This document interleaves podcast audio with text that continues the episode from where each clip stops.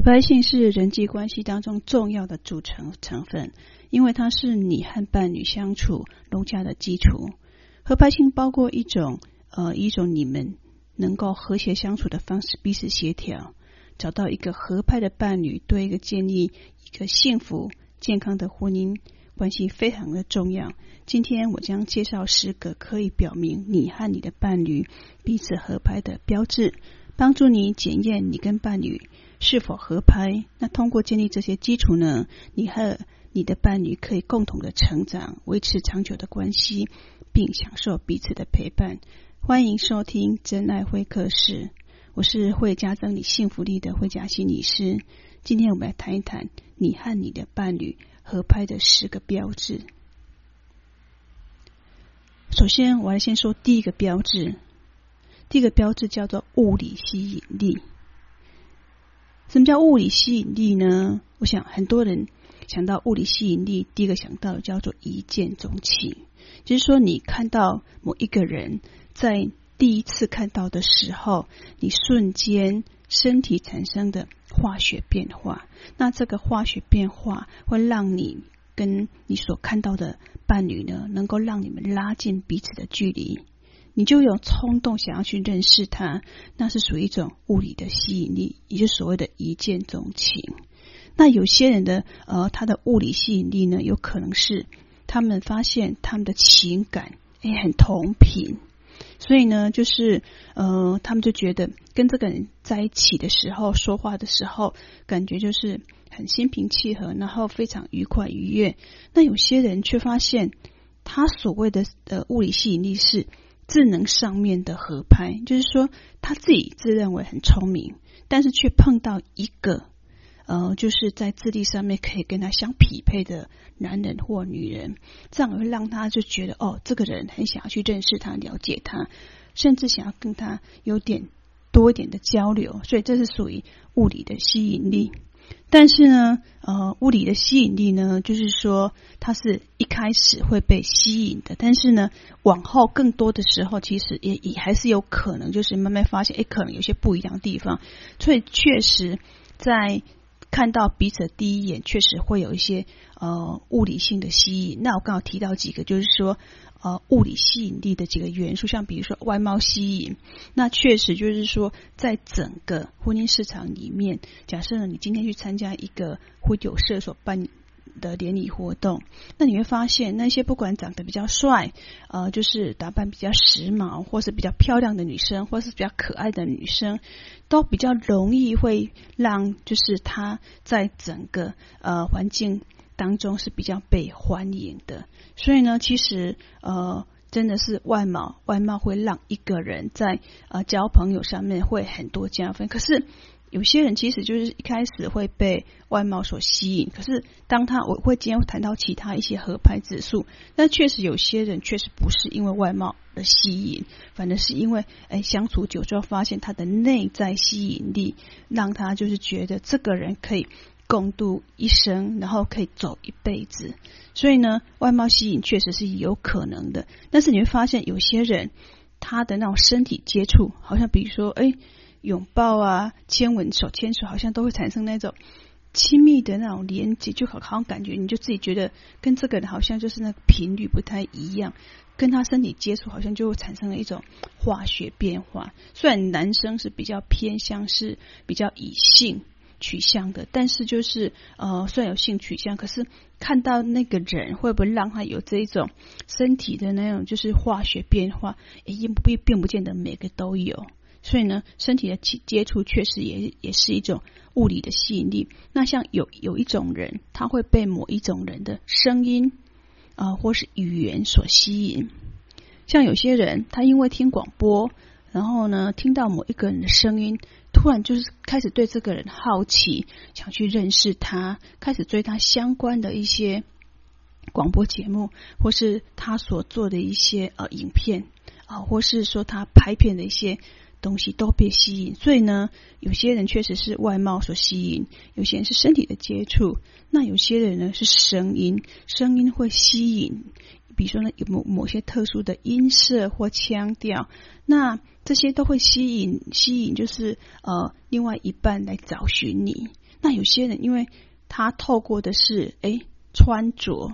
他穿着的那样呃风格，就是凸显出个人的魅力。虽然他可能不是一个非常漂亮的大美女，或是说。呃，很帅的男生，可是他有个人品味，也会吸引他人，然后你会觉得，哎，跟他在一起蛮合拍的。好，叫郎才女貌。好，那有种就是，哎，自信，自信会让你们就是散发出一种魅力，然后你发现，哎，你们两个彼此很有自信的那样子，也会让你们很合拍，就觉得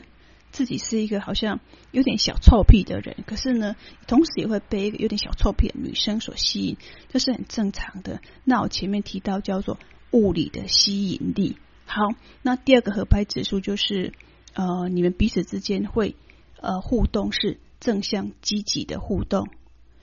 也就说，你们在观察你跟伴侣之间的互动，到底是比较多正向积极的互动呢，还是很多呃负面冲突不愉快的互动呢？这些都可以当做你去参考指标。假设呢，你跟伴侣的积极正向互动的指数，哎，频率高远高过于负面冲突的，嗯，那可能就表示你们蛮合拍的。意思说，你们都会很享受，呃，难得就聚在一起，然后你们就会哎正向积极，不会用用用一些很尖酸刻薄的话去引起另外一半生气。你会发现有些人好像说话的时候，好像会让人就是原本不生气，会变得很容易生气。那这个有可能跟他的童年经验有关，也就是说，你的伴侣呢，在跟你说话是正向积极多的，诶，那有凸显出他的背后就是他的童年呢是比较呃安全依附的，比较没有一些创伤，那可能就是说他受到一些。创伤的影响，导致他后来在面对结交新伴侣的时候，他比较就是习惯性用试探性的方式去试探对方，没有办法真心的，就是跟对方积极正向互动，他总是带有一种试探，没办法完全的信任。那假设你的伴侣是一个能够跟你正向积极互动的人呢，我就觉得，诶，这个可以好好考虑一下。但是这个呢，我觉得是相处的够久够多，而且就是说。相处的时候呢，可以就是不同的情境，比如说你们晚上去看电影，也是一种互动方式；或是有时候你们可以去参加一些诶共同朋友的那呃互动方，也是一种方式；或是你们会故意参加一些户外性的活动，也是一种互动方式。反正呢，你就尽量多拓展，就是跟你的伴侣这样真的互动方式，然后去观察、去感受你跟他的互动是。动不动就吵架呢？还是就是你们会很珍惜，就是相处的时候呢？那每次相处都很开心，然后每次都舍不得离开。那要是这样子的话，表示你们还蛮这部分还蛮合拍的。那这个时间是越拖。越拖的哈，就是说你拖的，就是越久的话，你能够观察得更细致，然后你会慢慢找出你们的共频。因为人跟人之间的互动不太可能一下就找到那种共同的频率，所以呢，呃，能不能正向积极的沟通，我觉得可能要观察得够久，然后有不同的就是。呃，相处的模式慢慢去磨合。一开始假设一次热恋期当然是很甜蜜啊，可是就是到了某一个就是比较呃一个没有办法，就是在关系更促进的时候有个阻碍期，那时候或许你们会有一些呃冲突。那我前面之前曾经说过，就是说。伴侣之间的冲突其实并不用害怕，呃，就好像我们在做离婚智商的时候呢，那对伴侣要是假设已经完全吵都吵不起来，都不想吵的话，那才是恐怖。所以呢，还愿意吵架，至少这个是还蛮正向指标，表示是你们有机会呢，透过沟通协调或是别人的协助，让你们的关系能够变得更好。所以呢，积极互动是一个非常重要的指标。好，另外一个我来说说看，就是第三个合拍指数是那个你们有相似的价值观。那这相似价值观的话，常常一般人所听到就是三观，但是我这边要提到是更多价值观，很多很多面向，像比如说呃家庭当中呃就是未来有一天你们到底是要呃共同有小孩呢？要几个小孩呢？还是？你们享受是当顶客主，只有两个人的世界呢？我觉得这个应该好好去说，好好去谈，也不要避讳。甚至假设你的传统的家庭，原生家庭是比较有重男轻女的，应该要要诚实告知，因为毕竟就是那个人是要跟你共度一生的。那假设你都是一直在婚前的时候刻意欺欺骗、刻意不诚实的话，我觉得这样子对那个女生来说，或是对那个男生来说的话，我觉得都不太公平。所以我觉得，呃，对真家庭想要有小孩这件事情的话，要要开诚布公去讨论。好，第二个。呃，工作价值观，什么叫工作价值观？就是有些人呢，其其他比较趋向于安定性公务人员的工作。那你可以问他说：“你是喜欢朝九晚五的工作呢，还是喜欢那种有挑战性的那种业务工作？”我觉得都可以讨论这样子。好，那除了工作、家庭，还有就是叫生活方式。生活方式涵盖的非常广。包括人们的食衣住行、劳动、休息、娱乐都算是。那我在这边稍微提一下，就是呃一些价值观。若比如说以穿衣服来说好了，呃，这个所透露出的那个呃价值观，就是说，哎，你们到底是喜欢穿那个皮棉质的衣服呢，或是比较科技材质的衣服呢，或是说，哎，你们平常呃比较喜欢穿的是说那种呃比较正式呢，或是比较居家休闲的？我觉得你可以去观察，然后去。讨论都可以。那要是比如说以吃的食物来说的话，两个人都喜欢吃美食，平价美食呢，还是一定要去吃那种高级餐厅？你根本看不起那种吃那种呃夜市那一种的，我觉得都可以去讨论。呃，或是说要从住宅说好了，那两个人到底是喜欢住在郊区，还是住在山上，还是市中心区？那你们比较倾向的是有独栋大大楼、独栋的那种房子，或是华夏呢？都可以去好好讨论。那接下来谈下一个叫做财政，就是你们哈的那个财务方面的那种价值观。那有些人是活在当下，他觉得我赚多少就要花多少。那有些人比较有防患于未然的意识。那像这种的话，我就真的是要说要讨论。你不说不讨论的话，可能到最后就觉得哦，我怎么没有搞清楚？原来他是这种，就是花多少赚多少，根本赚不到，没有就是这个存款的。那种人的话，你还要嫁给他吗？你还要娶他吗？我觉得可能未来的冲突，我上一次有提到，就是呃一呃很容易会让一对夫妻离婚的可能重要元素就是金钱观，就是这边。所以提醒各位，呃，金钱观一定要讨论，而且就是说，呃，确定你能够忍受，你没有办法包容他的金钱观的话，那你就不要嫁给他了，因为未来的冲突只会更大。因为你在婚前的时候，大家都。不会把很多东西都都把它让台面上，就是说讨论。但是呢，当有一天你们真的成家立业了，那在台面上讨论这些东西是理所当然的啊。所以呢，就是这些金钱价值观是非谈不可，而且不谈还让你就是呃不嫁的嫁的就是不明不白，或者娶的不明不白，所以还蛮重要的。还有就是呃朋友的聚会。像有些人他喜欢呢、就是跟一群朋友，呃，就是说有共同的聚会或是 party 活动。但是有些人他不喜欢，他比较喜欢独处或跟你每次约会前跟你在就好了。这样我觉得都应该去考虑。有些人是还比较属于人来疯，那你是喜欢独处的呢？我觉得你可以去考虑。假设呢，你嫁给这个人或娶这个人，那你愿不愿意接纳他那一群朋友呢？我觉得都可以去讨论、去协调的。那要是协调不来呢？我觉得这一部分你都没办法忍受的话，因为他跟你说，他每一天每六日的时候，他一定要跟那群酒友们去喝酒。那未来有一天你没有小孩了，你可以忍受吗？所以我觉得，觉得你想清楚吧，因为你不想清楚，有一天你就会自己扛了很多责任，但是呢又很生气。哈，好，另外一个价值观就是说，呃。运动活动就是你们喜欢去一起呃，有一些参加健身活动呢，或是说打篮球、跑步呢，这价值观还是说你一定要就是那种付费的那种一对一的那种教练课，你不喜欢自己去运动了？这些都是属于一些价值观的部分，都可以好好去讨论。哎。或是说你们有些那个政治价值，像比如说台湾来说有蓝绿啊，或是民众党啊，那你们对这些政党的那个想法或倾向，你们就可以稍微讨论一下，因为这都会影响到你们后来有一天就是说要成家立业之后，那会不会就是包容了？也有可能就是你可以包容，即使不一样，但是还是愿意接受，那也可以。好，另外是宗教，有的是基督徒，有的是佛教徒，有的是道教，到底你可以接受包容到什么程度？我觉得你自己去好好讨论，因为呢，真的是价值观不一样，宗教的信仰不一样，诶，这些都会影响。但是这些价值观的影响到底有多大呢？觉得就是你们自己去衡量。我是把一些想法提供给各位。那我们这部分就谈到此，那我们下一部分再继续回来谈哦。欢迎又回到真爱会客室。我是会加增你幸福力的慧嘉心理师。今天我们要谈的是你和伴侣相融的相合的十个指标。那我前面已经有提到三个指标，这物理的吸引力，还包括共同的价值观，好不？还包括呃彼此能够互相的积极的互动，这三个指标。那今那现在呢，我要谈的是第四个指标。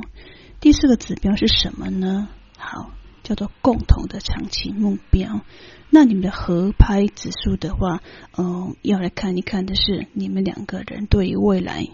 因为你们呃，或许一开始并不是以就是结婚为的考量，但是慢慢慢慢交往到某种程度的时候，你觉得可能水到渠成，可以就是来结婚谈谈婚论嫁的时候呢，你就要思考一下，你们是不是共同的长期目标。因为要是你们共同长期目标，你未来走的会比较顺。那假设呢，比如说你的伴侣一直很想要去国外读书，然后呢，他可能就是即使你们早点结婚，可是结婚了他也没有要那么早生小孩，他打算呢就是呃趁着三十岁之前去国外读书，然后呢就是。要让你一个人在台湾就是独守空闺，那这样子的想法你可以接受吗？因为其实我们过去像我的我的呃教授就曾经提过个案例，就是说他的学弟，他的学弟就是呃愿意就是为他的老婆，他老婆就是他们大概二十几岁就大学毕业就结婚了，可是他老婆就是三十岁之前，呃他就想要去国外读书，但是因为后来有小孩了。所以呢，这个先生就有情有义的帮忙照顾小孩，又等于说动用那个婆家的资源，动动用两家的资源，一起来照顾他们所孕育的小孩，然后让这个老婆去国外就是读研究所。哎，那个老婆还蛮争气，就是读了硕士又补读了博士。所以呢，这几年当中，就是哎，先生就是还蛮就是。呃，对他蛮好的，就是会呃汇钱给他，然后也愿意就是成全他，把孩子照顾好。所以这是看每个人的目标。那像你们呢？假设真的是呃要结婚，然后到底合不合拍？我觉得这个有没有共同的目标也蛮重要的。那共同的目标可以有哪些呢？像比如说你们设定的目标就是未来要是有家庭的话呢，就是呃。到底你们是要自己外面有房子呢？那有房子的话，你们是不是要共同存钱来买房呢？那就是呃，到底要投资多久？已经有多少头期款，然后才来就是看房子。然后你们买的房子是要在呃工作的谁的工作附近，还是就说 A 娘家附近呢？还是婆家附近呢？还是就是说你们两个两个工作的那个中心点？哎，这些都去好好讨论，这是长期的目标。那像比如说以财务目标来好了，就是你们呢，就是有没有想过说有一天呢，呃，你们总希望说能够斜杠，能够多点财。那可能就是要要投资的话，你们要怎么样来投资呢？因为就是一份钱比较少，但是要是能够两个两份钱一起共同来投资的话，累积的财富也比较快。所以有共同长期目标，就是呃希望能够再多，而且你们要去计算说每个月可以多出多多少的投资投资的钱钱这样子，而且就是如何用钱滚钱的方式。让你们能够早点能够财富自由，那这些长期目标都可以好好去假设。比如说，另外一方呃比较有财务智能的话，或许可以用呃讨论的方式。但是我不会鼓励你们说把把钱全部交给另外一方，因为我听了太多，就是呃有人把那个钱交给另外一方，但是后来就是另外一方呃不知道何故，就是钱全部都不见了，被掏空了。后来就是两个闹得不太愉快。那就是离婚的时候呢，就是就是两手空空就出来的，所以我觉得，嗯，金钱这件事情的话，是要共同来理财，而不是说，呃，因为你信任他，全部交给他。我觉得也不要过度信任，因为，人会怎么样都不确定，所以呢，共同的财务目标是共同监督，而不是就是呃过度信任另外一方。因为听了太多这种 case，也会觉得哎，心还是觉得要帮各位就是提醒一下，就是要还是要能够共同来。那比如说呃职业方面的共同目标，就是说呃你愿意牺牲自己，然后就是成全先生在更高职位上面，就是说去努力呢，还是你愿意成全你的老婆？让他能够在他的那个事业上面，呃，就是能够更加成长呢，然后做一个一个就是哎，老婆后面一个成功的男人呢。我觉得这共同长期目标都可以去呃讨论设定，还包括比如说你们对健康的期待，那你们会定期去运动，有健康的饮食呢，然后会不会有一些那个呃，就是呃共同的一些那个。呃，生活的那种运动的方式呢，我觉得要共同长期讨论的一个健身方式都可以去讨论，还包括就是有些夫妻呀、啊，就是很多呃夫妻或是那个家庭还蛮喜欢旅游的，那他们可能就会设定，就是说呃共同去设定，比如说要去美国。欧洲或是日本或是东南亚，那就是到底寒假去暑假去，他们都会设定一些短期目标、长期目标。比如短期要是没办法到很远的地方去的话，可能就就近韩国、日本或是东南亚啊，或者是说旅行的话，他们也可以设定说要自助旅行呢，还是就是要跟团旅行呢？啊，或是说一些旅行的话，到底就是说可以就是说那个自行规划，还是就是说诶。把那个就是公司的那种旅行也当做是你们家的旅行呢，我觉得可以共同来就是呃讨论，反正就是你们要共同长期的目标，这样子的话，你们的那个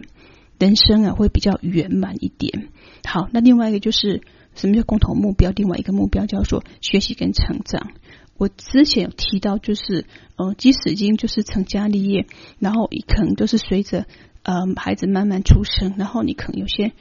呃就是。还是必须要就是呃，可能要学习一些呃，就是亲子教教养职能。那除了这个之外，包括你自己的专业，需不需要考证照呢？还不是说你对就是某方面好像特别蛮有兴趣，想把它发展成斜杠？我觉得都可以，就是说呃，双方都可以共同学习成长，然后来就是追求更好的就是人生，或是说你们喜欢做那种志愿性的服务工作，也可以一起就是透过去。啊，参与共同的志愿服务活活动，让双方都有个就是说，哎，共同的话题也蛮好的。好，我现在讲下一个，就是那个呃，合拍指数就是情感协调，就是你们呢，就是都会在那个情感部分做协调。那情感协调有哪些呢？呃，就比如说，你们会彼此的倾听。理解对方的情感需求，然后你看，呃，就是不吝惜表达对老婆的爱意，或是对先生的爱意。那出门之前呢，你们就会抱抱，然后回来的时候可能就会，哎，也是抱抱这样子，共享、共同享受那一种情感的经验，就是说也蛮好的。那除了就是说透过这样子的，就是呃。倾听、理解对方需求，这样方式去表达爱之外，还另外一个就是情感协调会表现在就是呃，你们会建设性的去处理纷争或冲突，然后寻求呃一个中折中之道或是一个解决的方案，而不是说陷入一个控制啊、攻击、啊，或或是那种激烈的争吵。像有些人就是说，你不听我的，那我就跟你离婚啊，动不动又把那种离婚啊又说出来的，所以。那一种，那是动不动吵架就说要离婚的，我觉得蛮恐怖哈。就是他会以这种情绪勒索的方式要求对方听他的。那假设在婚前都这样子的话，婚后也会更恐怖的。所以呢，就是你们情感知识也也包括，就是你们可不可以就是呃理性的冲突，理性的解决你们的那种冲突呢，很重要。还包括就是你们之间呢，呃，对彼此人生的。目标跟梦想都能够带着一种就是支持、鼓励跟理解。我觉得每个人兴趣不一样，每个人对自己的目标未来不一样。那就是说，虽然您成家立业，确实就是有部分时间要回归家庭，可是我觉得不应该说有了家庭之后就忘了自己的个人的人生的实现跟跟就就是那个呃梦想的追求。觉得这个是没有互相违背的。那假设你的伴侣是一个就是这么愿意成为你，就是在追逐那个梦想什呃的道路上面一个很好的盟友或支持者的话，那就会蛮加分的。那么常听到就是呃有些伴侣他其实会蛮限制他的老婆或是先生去做一些更往上的，像比如说。嗯，他的先生就说：“假设呢，他想要就是争取更高的职位，然后呢，还必须要外派大陆或外派其他地方。那我不知道说你的想法是会觉得会同意或是不同意呢？在我来的话，我以前就是同意先生这样子去追逐梦想，但是我确实也牺牲我自己，但是那是我心甘情愿的。但后来就是。”他确实把那个人生的，就是说房子也把他把他搞定，那也可以这样子。那我曾经听过，就是呃，就是当先生提到就是要那个，就是呃，全家去美国，老那个老婆就就觉得就是不想不想相随，然后就会这边很多一些抱怨。呃，他但是后来就是先生主动就是退让，就说他就不去美国了，为了就是说呃让老婆放心，然后让他自己的父母放心。所以呢，到底就是要怎么样？就是说，每个人都有梦想，但是如何不要呃，就是把自己的梦想就是变不见了，然后全部回归家庭，到底要回归到什么程度呢？我觉得可能都可以去沟通协调。还有另外就是，你们能够就是情感的那种。协调的话，还包括就是呃，你们有共同的价值观，然后就是有的可能是互补嘛。那你们共同的目标跟价值的话，你们就至少就是在情感沟通上面的话，会比较顺畅一点。好，那我再谈下一个，就是说呃，下一个合拍指标叫做相似的幽默感，就是说你们呢。呃，有那个幽默感，然后呢，这些幽默感是好像感觉很类似这样子，那你就感觉就是，哎，说什么笑话好像就是你的伴侣听得懂，然后就是他听听懂也会笑，然后就是在互愉快、愉动、愉快跟那种呃积极的互动当中，就觉得嗯，跟这人相处真愉快。那种相似的幽默感会让你们就是彼此之间会互相吸引，然后让你们就是呃在情感上面的联系更紧、更紧密。好，下一个叫做呃彻底的诚实。什么彻底诚实？就是当你跟你的伴侣在一起的时候呢，你觉得自己跟他在一起舒呃相处很舒服，那你可以在他的面前诚实做自己，你不需要刻意的去保守秘密啊，或隐藏自己的任何部分。假假假设你能够，就是说你伴侣是这样子的话，而不是就说你还要在他面前，就是要化浓妆，然后你没办法在他呃面前的话，以那种素颜的方式，就是让他看到。我觉得要假设呃，就是伴侣或是已经叫成家立业的，就是就是说伴侣还做这样子的话，会觉得嗯，可能好像怪怪的这样子。所以呢，就是你觉得跟这个人在一起，你觉得很舒服，然后可以。忠实的、诚实的表达你的感受，你也不会觉得说说出这种感受了，说出这样的想法呢，会被评断啊，会被笑啊，会被就是觉得啊，你怎么这么这么幼稚呢？我觉得这是很重要的，就是你可以很真实的做自己，不用担心害怕他会怎么说你。对，好，所以呢，在伴侣的面前能够诚实做自己，真实的做自己，然后呢，感觉到不会被另外一者攻击，我觉得还蛮重要的。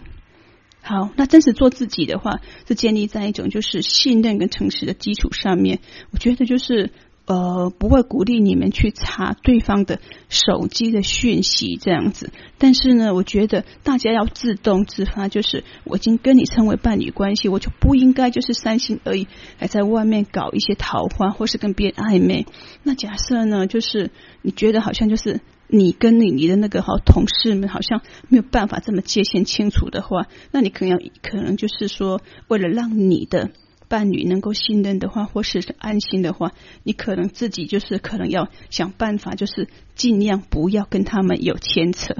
因为大家都知道，就是人跟人之间的暧昧，久了之后可能变成真的，然后这些暧昧关系呢，会让你们的关系会雪上加霜，所以呢，我觉得。呃，在伴侣的面前呢，我们尽量要诚实的面对自己，然后呢，也不要就刻意隐瞒，然后呢，就是你自己本身要先做到，因为这样子的话才能够要求对方。那假设你做到了，但是对方好像就是没有办法跟一些异性伴侣有那个就是清楚的界限，那这样子的人，你可能就是跟你不太合拍。那你们在这边都不这么合拍的话，就不太适合，就是有进一步的呃交往了。好，还另外一个就是呃，你们有那个健康的那种呃精神状态，就是说你在他面前不管生气难过，你就会嗯。他知道之后，然后也会就是秀秀你，然后就是也会让也会当一个就是呃你那个抒发情绪的管道的那个支持者。那这样子的话，你的心理健康也是够够好的。那我现在就大家讲到这一部分，下一部分还有更精彩的哦。好，请不要呃走掉哦，要回来哦。欢迎回到真爱会客室。今天谈的主题是你和你的伴侣相融的十个标志。那我前面。呃，提到了七个相融相合合拍的七个标志。那我现在谈的是呃第八个。假设你你跟伴侣呢，就是能够彼此互相支持。然后呢，你们就是说，呃，很多事情呢都能够就是说出来，然后彼此互相就是啊包容，然后彼此打气，那这样子很好，就不会说哦，因为你这么努力在外面打拼，但是另外一半都没有支持你，让你觉得好像就是回到家没有得到一个后辈的一个有有力的，就是支持的话，让你觉得做起来也蛮。就是有心无力的这样子，所以呢，我觉得，哎，你们两个人呢，要彼此互相能够支持。好，那我这么提到彼此互相支持呢，不代表说你们要喜欢说的事物才叫合拍哦，因为就是呃，毕竟人跟人之间，毕竟。啊，大家都来自不同的家庭环境，有不同的爸爸妈妈，在不同的家庭环境当中孕育长大，所以呢，就是根本不可能完全，就是说价值观啊、爱好、兴趣，那不可能完全一模一样。你现在所有的合拍，就是说有类似的地方，有相同的地方，但是有不同的地方。那有些相同的地方的话，你们可以就是彼此共同去完成去做。那不同的地方呢，你也能够站在一个支持、尊重、接纳、鼓励的态度，而不是就是说你不喜欢你就呃就完全就就觉得他不合拍，不是这样子的哦。就是说你们是有个兼容性、共融性，然后能够就是相同部分能够共同支持、彼此鼓励，但是不同地方的话叫尊重、接纳。好，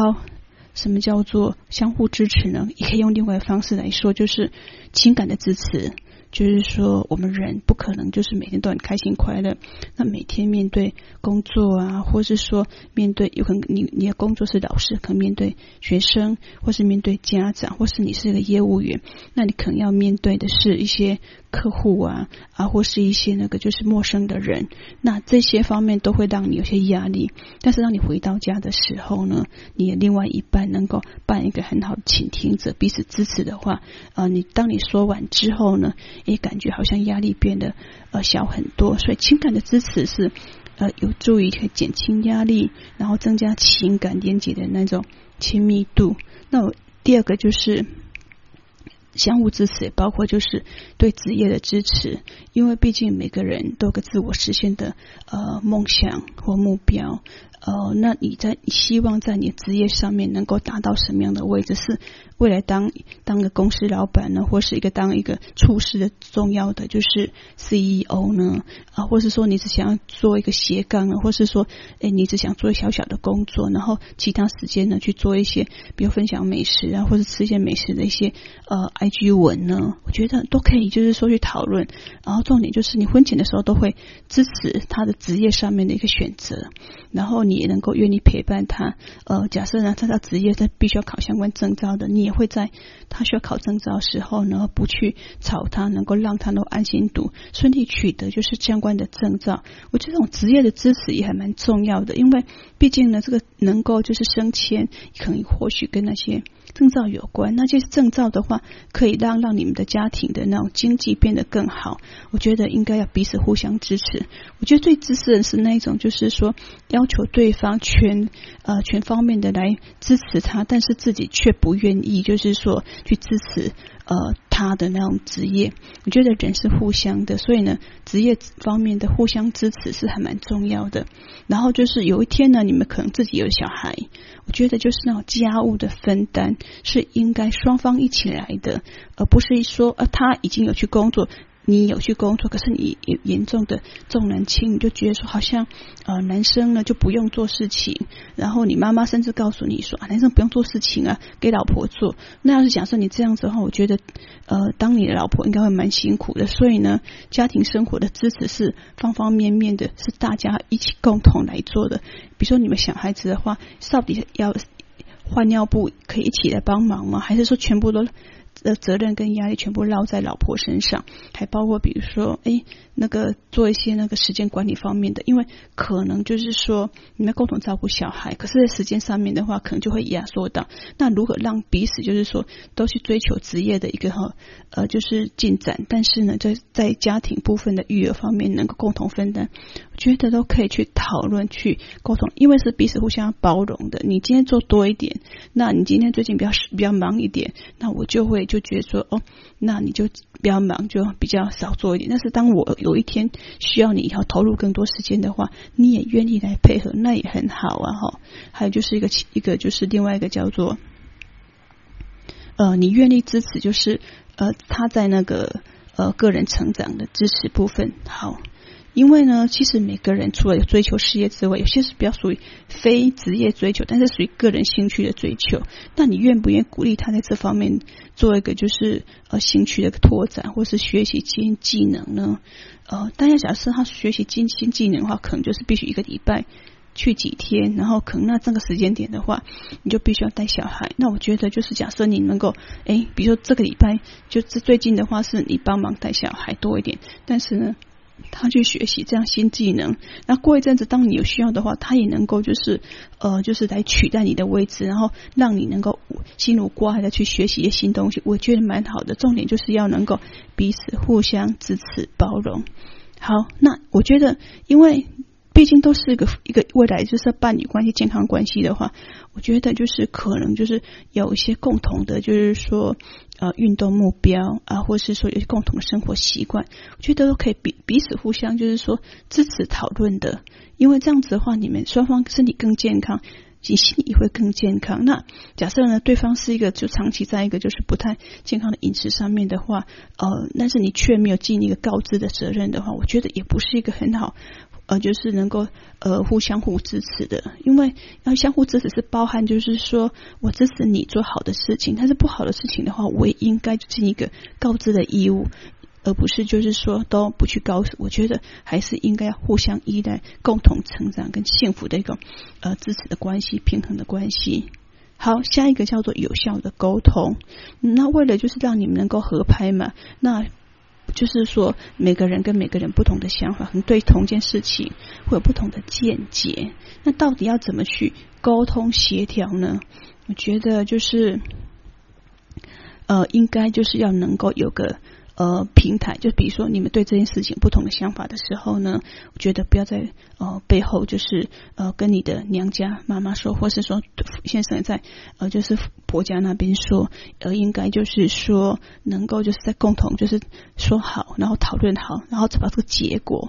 告知，就是说你的爸爸妈妈这样就好了，不要就是说分别就是说在背后说对方呃比较。不愿意配合的地方，因为这样久而久之的话，沟通就变成了无效。那甚至有可能就是你你的那个婆婆，要是假设跨过你的先生来，就是对你有些要求的话，你会觉得不舒服。所以有有效的沟通是指真的，你跟你的伴侣，假设呢，你每你你每次常常都都会呃发现，就是他都老是跨过婆婆。或跨过他的，或是跨过你的爸爸妈妈来跟你，就是有有爸爸妈妈来跟你讨论的话，那像这样子的话，就不是有效沟通了。我觉得有效的沟通是能够，就是说，哎，对方把想法说出来，你愿意听，然后说出来之后呢，你们应该折中的一个取得一个共同的方法，然后呢，再去就是说执行方案，然后执行方案之后好像似乎不太行，又再回来来回的，就是把它修正，那变成一个。就是可笑的一个就是运运用的运作的方案，而不是就是好像就是哎说了但是没做，或是我们常常发现有一种很无效的沟通，就是说了很多，然后但是对方却到最后一个一个否决你的想法，那这样子的话，呃，我就觉得根本不是一个好积极有效的沟通。有沟才会有通，那沟通呢，就是双方的事情，绝对不是只有一方面而已。所以呢，一定要达到互动，一定要达到就是互相说、互相听，然后呢，这样才不会就陷于就是那个无效的沟通。所以有那个良好的沟通技巧是非常重要的。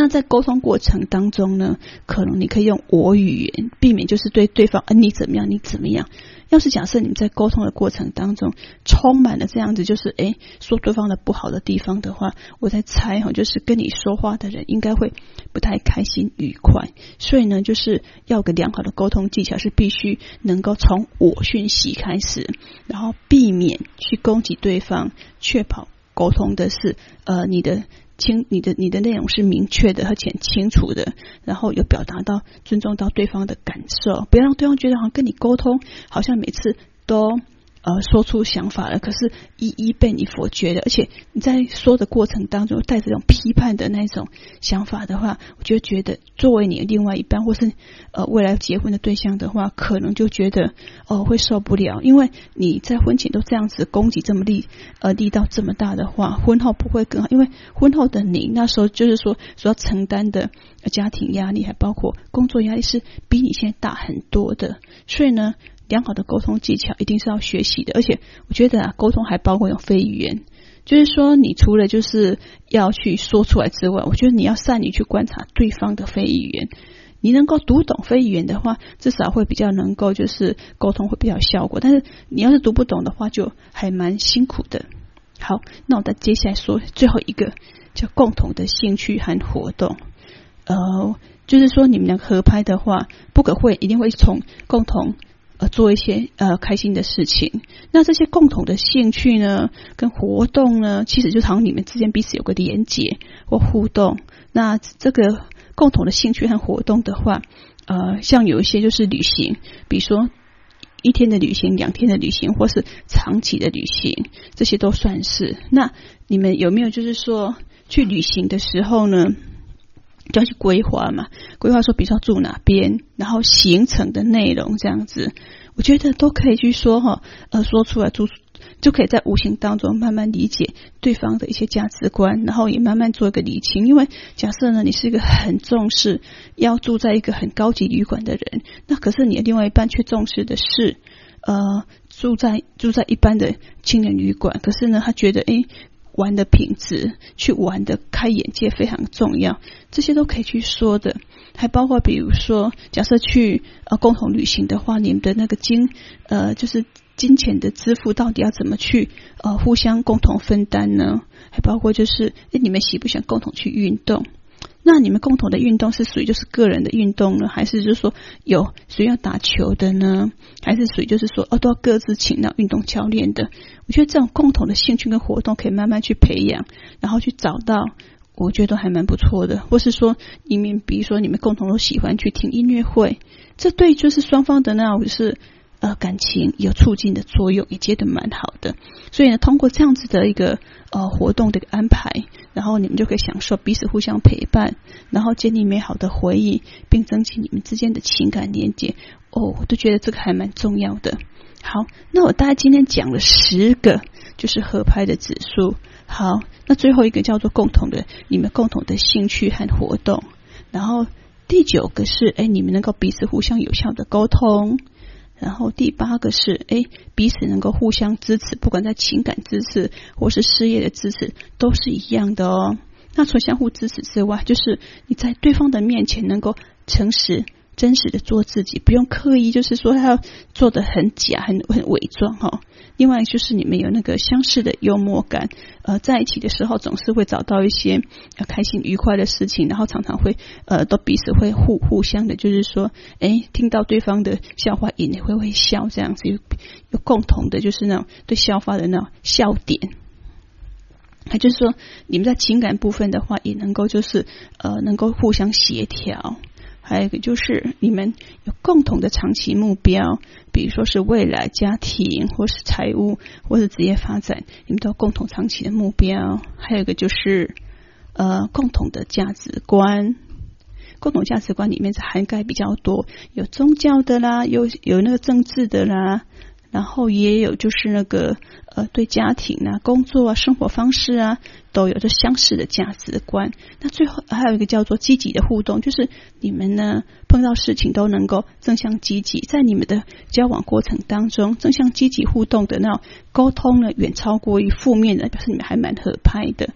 啊。然后第一个就是叫物理的吸引器吸引力，就是说呃被外。对对方的外表所吸引呢，啊，或是说，诶，在身体接触当中会被他吸引呢，或是你很喜欢他的声音，会被他的声音所吸引呢，这些都是你们的合拍指数。那你们就自己就是呃去评估看看，就是你跟你的伴侣合拍指数到底就是有没有越多是越好。哦，假设呢，就是很少呢，那可能就真的是未来在相处上面的话，会蛮辛苦的。所以鼓励你们呢，去做做看，到底去测测看，到底你们的合拍指数到底有多少呢？那我今天的分享就到此结束。若你听完之后，呃，你欢迎你能够订阅、按赞并分享。那我们今天分享就到此了哦，拜拜。